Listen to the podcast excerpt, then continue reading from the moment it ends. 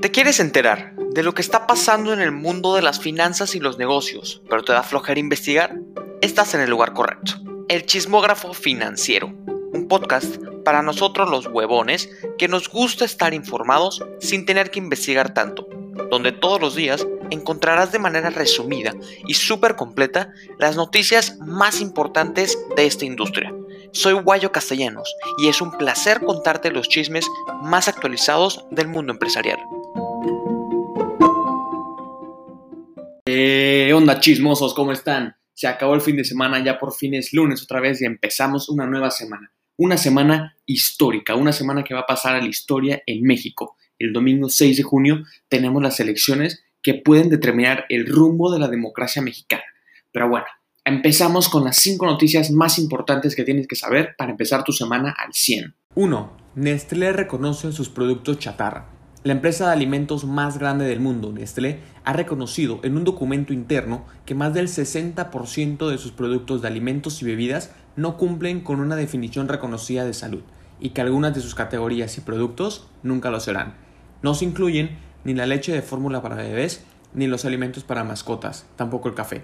Esto parece insignificante, pero no lo es, pues gran parte de los ingresos anuales de Nestlé vienen de estos productos.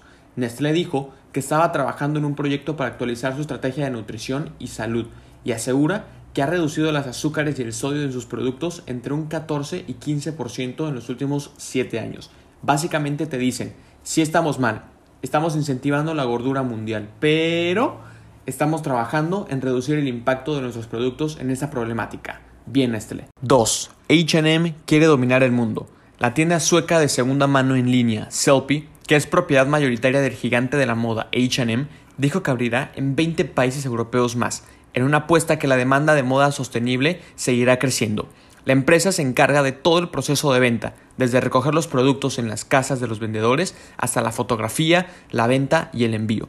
Y esta industria parece ser que crecerá más, pues la gente está entendiendo y tomando conciencia sobre los orígenes y la sostenibilidad de su ropa. Cada prenda de segunda mano comprada ahorra recursos para nuestro planeta. La demanda en nuestros nuevos mercados está creciendo rápidamente, dijo el jefe de expansión Gustav Wisman. 3. Costco está viendo la inflación. Costco está viendo que la inflación está pegando, lo que afecta a una gran cantidad de productos de consumo. La empresa dijo que ha visto una aceleración de los precios en una gama de productos, incluidos contenedores de envío, papel de aluminio y un aumento del 20% de la carne durante el último mes. Algunos artículos han subido más y algunos artículos los precios de oferta aún no han cambiado y algunos artículos incluso han bajado, dijo Richard Galanti, vicepresidente ejecutivo y director financiero de Costco. Creemos, nuevamente, que lo hemos hecho bastante bien en términos de controlar eso lo mejor que podemos, pero las presiones inflacionarias abundan. ¿Sabías que el logo de Nike fue obra de la diseñadora gráfica Caroline Davidson, quien en 1971 fue contratada por Phil Knight, fundador de la firma deportiva. La creadora recibió solo 35 dólares por su diseño, aunque años después recibió un anillo de oro y muchas acciones de Nike como agradecimiento por su trabajo. 4. Reunión de la OPEP. La Organización de Países Exportadores de Petróleo y sus panas se reunirán y es probable que mantengan el ritmo actual que traen para la reducción gradual de las restricciones del petróleo. ¿Por qué? Porque arriba la esperanza, bolita. Creen que la demanda se va a recuperar. Irán y las potencias mundiales están negociando las medidas que Teherán y Washington deben tomar sobre las sanciones y la actividad nuclear para volver al pleno cumplimiento del pacto nuclear de Irán de 2015. Si se llega a un acuerdo, Irán podría aportar hasta 2 millones de barriles al día al suministro global. Número 5 y la última de hoy. Vasconia va con todo. Grupo Vasconia, la empresa que produce los artículos de aluminio y acero, quiere incrementar su capital a través de la bolsa de valores. La estrategia que están pensando es a través de una oferta pública subsecuente. ¿Y eso qué es o con qué se come? A pesar de que ya cotizan en bolsa, harán una nueva oferta pública para poner en circulación mayor número de acciones y atraer más inversionistas. Esta es una jugada un poco arriesgada porque muchas empresas ya no eligen o ya no ven la bolsa de valores como algo tan atractivo, pero ellos tomarán el riesgo. Se dice que Vasconia pondrá a la venta alrededor de 17 millones de acciones a un precio de entre 29 y 34 pesos por acción.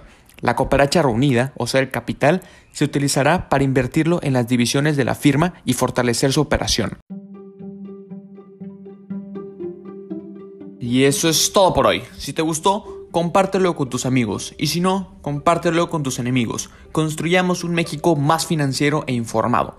Busca las redes sociales del podcast en TikTok y en Instagram como Chismógrafo Financiero. Y mis redes personales me encuentras en TikTok como Guayo Castellanos y en Insta como Guayo Castellanos-bajo. Se escribe W-A-Y-O. No olvides seguir al podcast para que seas el primero en saber lo más nuevo en noticias de los negocios. Ve pensando tu voto para este domingo, no la vayas a cagar. Y hasta la próxima, que tengas un excelente inicio de semana.